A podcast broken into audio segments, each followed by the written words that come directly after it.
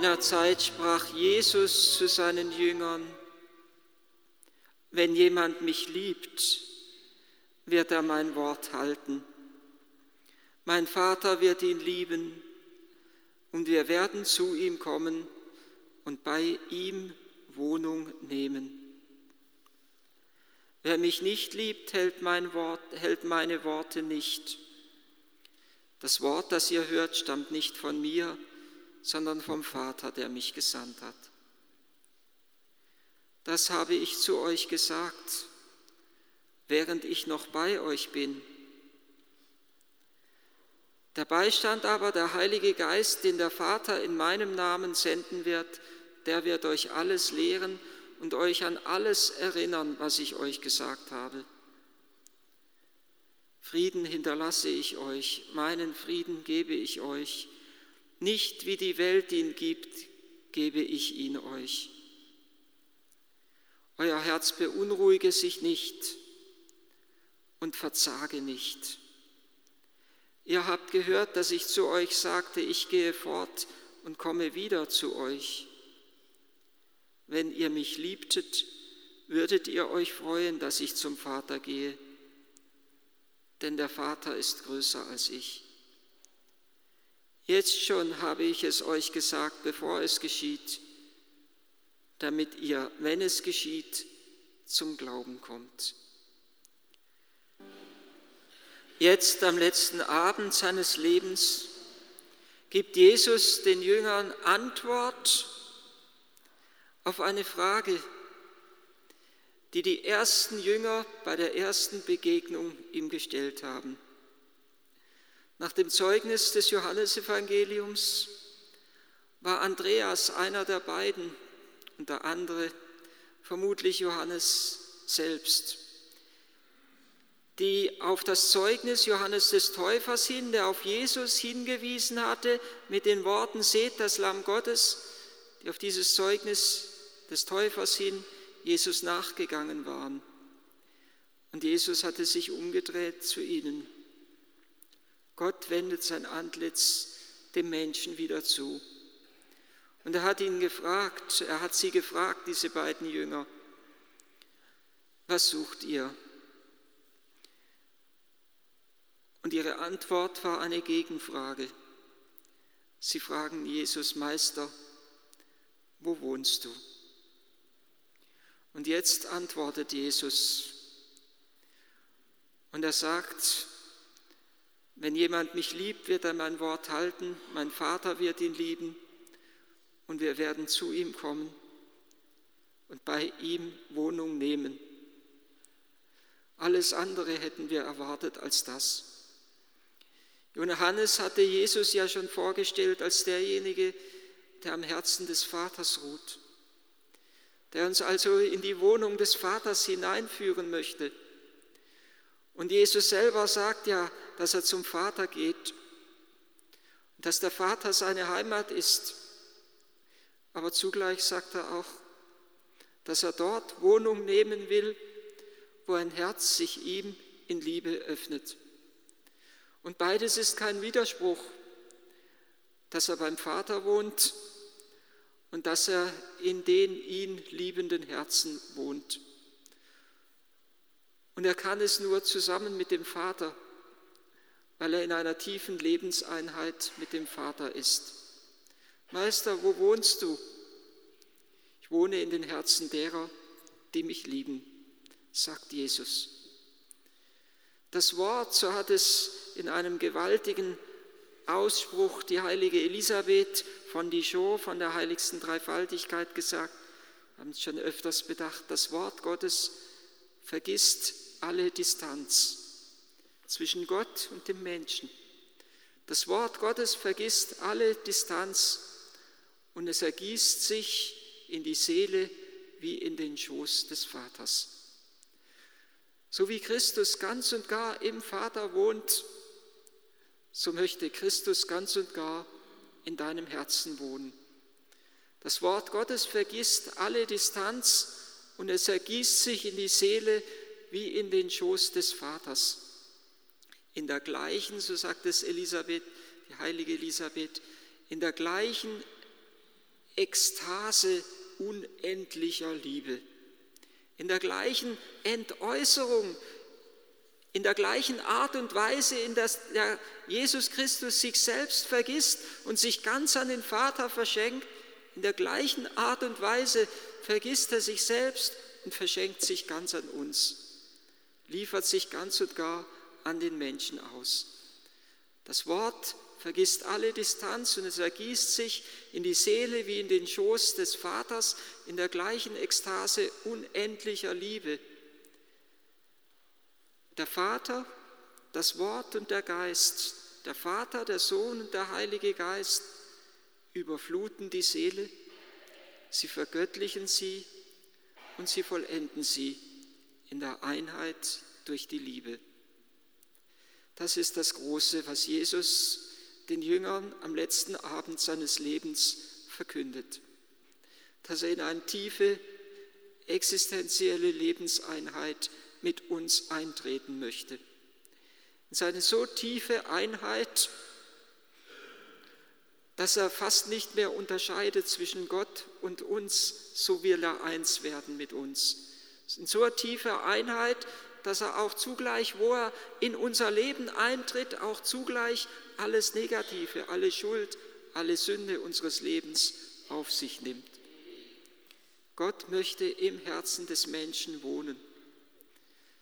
Gottes Herrlichkeit, Gottes Paradies will das Herz des Menschen sein.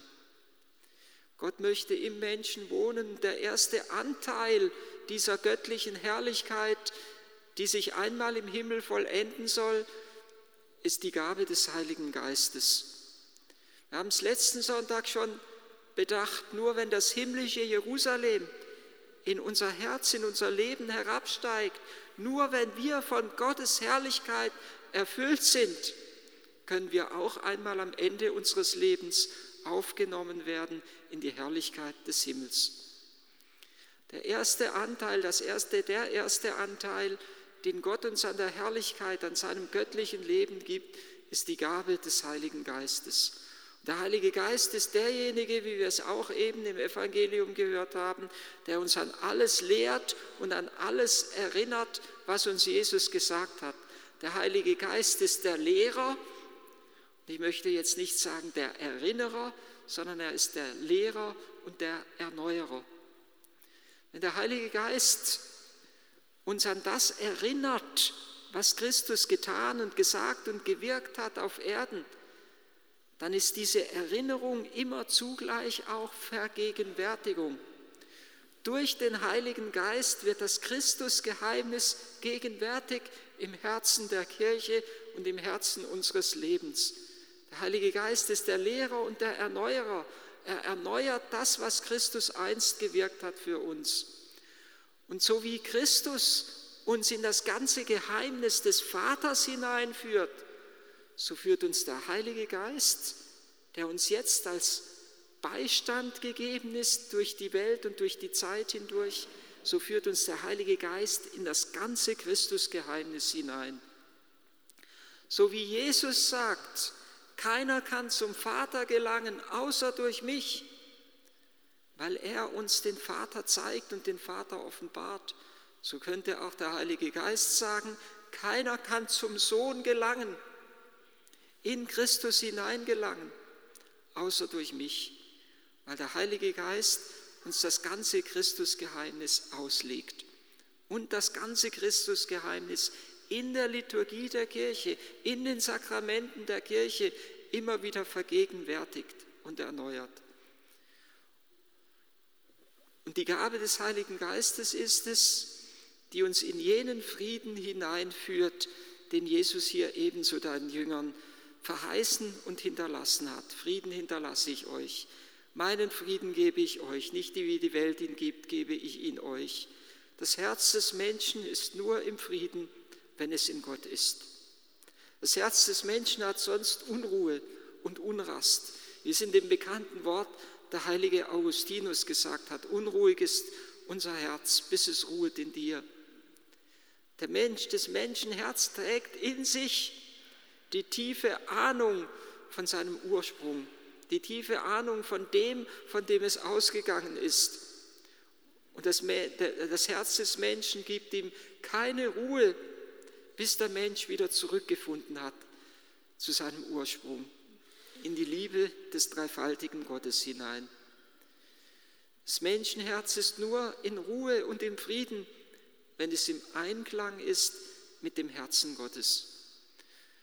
Und die Kirche ist nur im Frieden, wenn sie in Einheit ist mit der Liebe des dreifaltigen Gottes. Und Jesus hat der Kirche und hat den Jüngern alles mit auf den Weg gegeben, was sie brauchen auf ihrem Weg durch die Zeit. Er hat ihnen den Heiligen Geist verheißen, er hat ihnen seinen Frieden hinterlassen und er hat ihnen das Erlösungswerk in die Hände gelegt, damit sie es fortsetzen bis zum Ende der Zeit und damit sie das Werk der Erlösung zur Vollendung führt. Der Herr hat den Jüngern alles gegeben, was die Kirche braucht auf ihrem Weg durch die Zeit bis zur Wiederkunft des Herrn. Er hat ihnen den Geist verheißen, er hat ihr den Frieden hinterlassen und er hat ihr sein Erlösungswerk in die Hände gelegt.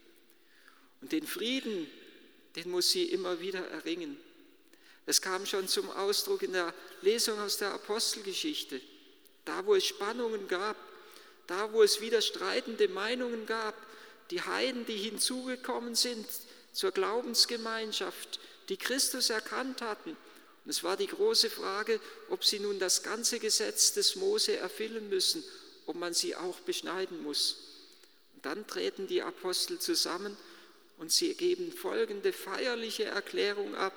Der Heilige Geist und wir haben beschlossen, euch keine weiteren Lasten aufzuerlegen, außer dem, was eben grundlegend notwendig ist, ohne dass wir kein Leben in der Einheit mit dem Herrn führen können. Und so wird es der Kirche zu eigen sein, dass sie immer wieder diese Einheit unter der Führung des Heiligen Geistes erringen muss. Denn nur wenn sie in dieser Einheit ist, ist sie zugleich auch in der Einheit mit Gott ist, ist sie zugleich auch im Frieden. Und nur dann kann eine Strahlkraft von ihr ausgehen. Sonst geht Unfriede und Streit und widerstreitende Meinungen von ihr aus. Die Kirche ist dann stark auf Erden, wenn sie in der Einheit mit der Kirche des Himmels ist. Es gibt im Laufe der Kirche, das ist hier in der Apostelgeschichte schon angedeutet, immer wieder Entwicklungen und Vertiefungen. Aber es darf niemals einen Bruch geben zu dem, was einmal in der Kirche feierlich als Wahrheit als Gottes Gebot verkündet wurde. Und wir selber können nur dann dem Frieden dienen, wenn wir immer wieder auch in die Einheit mit Gott zurückkehren. Die Einheit ist die Grundlage für den Frieden. Nur wenn wir im Frieden sind, können andere auch durch uns zum Heil finden.